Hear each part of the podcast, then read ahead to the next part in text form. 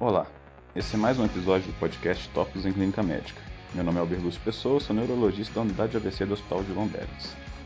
Hoje nós vamos iniciar uma série sobre os exames de neuroimagem na urgência, onde nós vamos falar um pouco sobre quais são as indicações de se solicitar ou não um exame de neuroimagem, especificamente a tomografia ou a ressonância de crânio, em algumas situações clínicas específicas, e tentar ponderar um pouco sobre as situações onde, na nossa prática diária, podemos estar pedindo para mais ou até deixando de solicitar o exame quando existe uma indicação de fazê-lo. Para isso, nós vamos usar como base as recomendações e diretrizes de cada uma das situações clínicas específicas, mas também e principalmente vamos usar as recomendações do Choosing Wisely.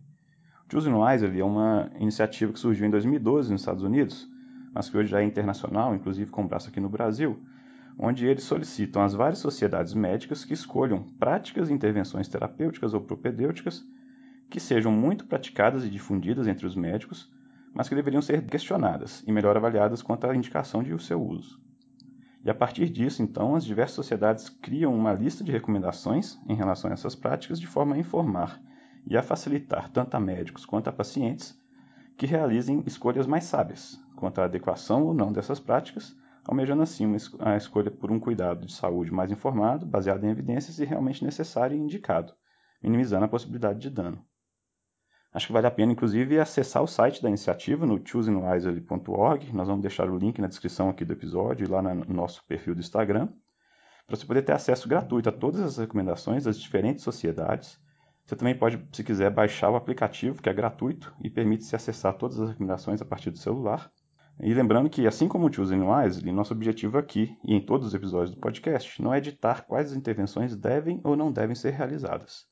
sim servir como uma fonte de informação e educação sobre as melhores evidências a respeito, de forma a ajudar no processo de decisão nas situações específicas da prática do dia a dia.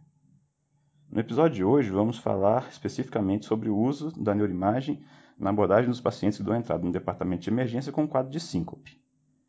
A abordagem geral do paciente com síncope foi previamente tema do nosso 24º episódio aqui do podcast, e vale a pena escutá-lo novamente para tentar relembrar alguns pontos chave do manejo desses pacientes. Ainda que em 2012, logo dentre as primeiras recomendações do Choosing Wisely, o American College of Physicians já se posicionava contra a realização do exame de imagem de crânio em pacientes com quadro característico de síncope que se apresentassem assintomáticos e sem alteração no exame neurológico, e essa recomendação tenha sido reforçada em 2014 pelo Colégio Americano de Emergencista, que frisou que só se deveria realizar o exame de imagem caso o paciente tivesse tido, por exemplo, um traumatismo cranioencefálico, um TCE, associado e desde que esse traumatismo tivesse por, tivesse por si só características que justificassem a realização do exame. Vamos falar num podcast futuro sobre essa questão da indicação da neuroimagem no TCE.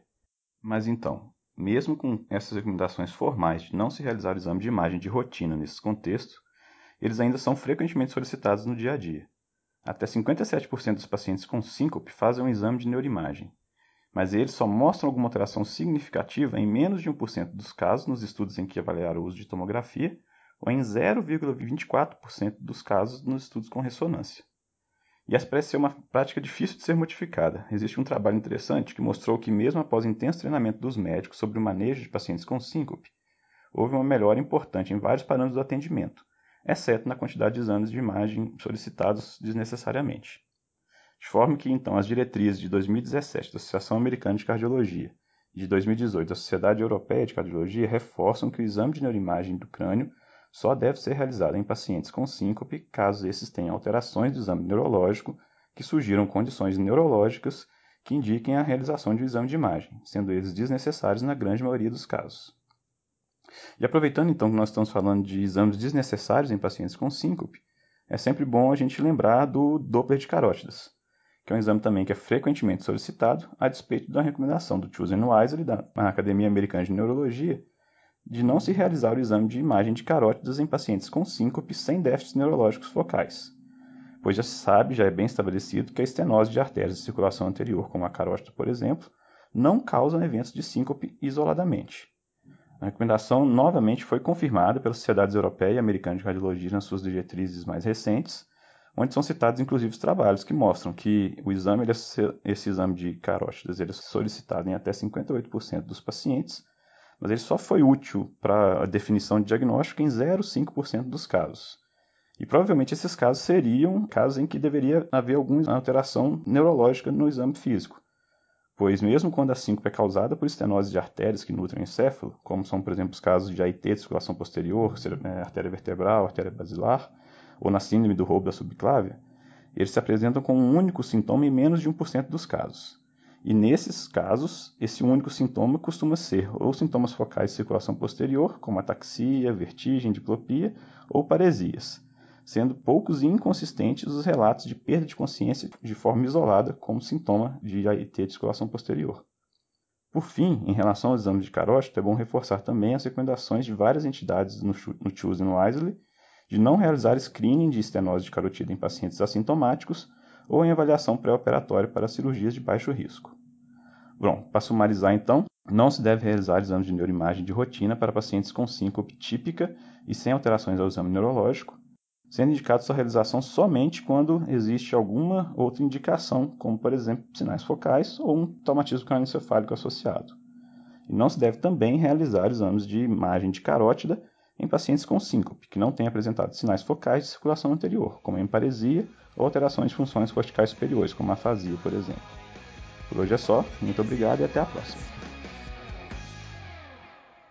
Gostou do podcast? Quer receber os novos episódios do Tópicos no momento em que eles forem publicados, no seu dispositivo e sem precisar fazer nada? Basta assinar o Tópicos em Clínica Médica no Spotify, no Deezer ou no seu agregador de podcast favorito. Não deixe também de acompanhar nosso canal no Instagram, o arroba Podcast, onde nós vamos publicar as referências dos episódios, além de material complementar para ajudar no aprendizado. Lá também é o canal de comunicação com a nossa equipe para fazer comentários, críticas ou até para sugerir pauta para os próximos episódios. Até a próxima semana.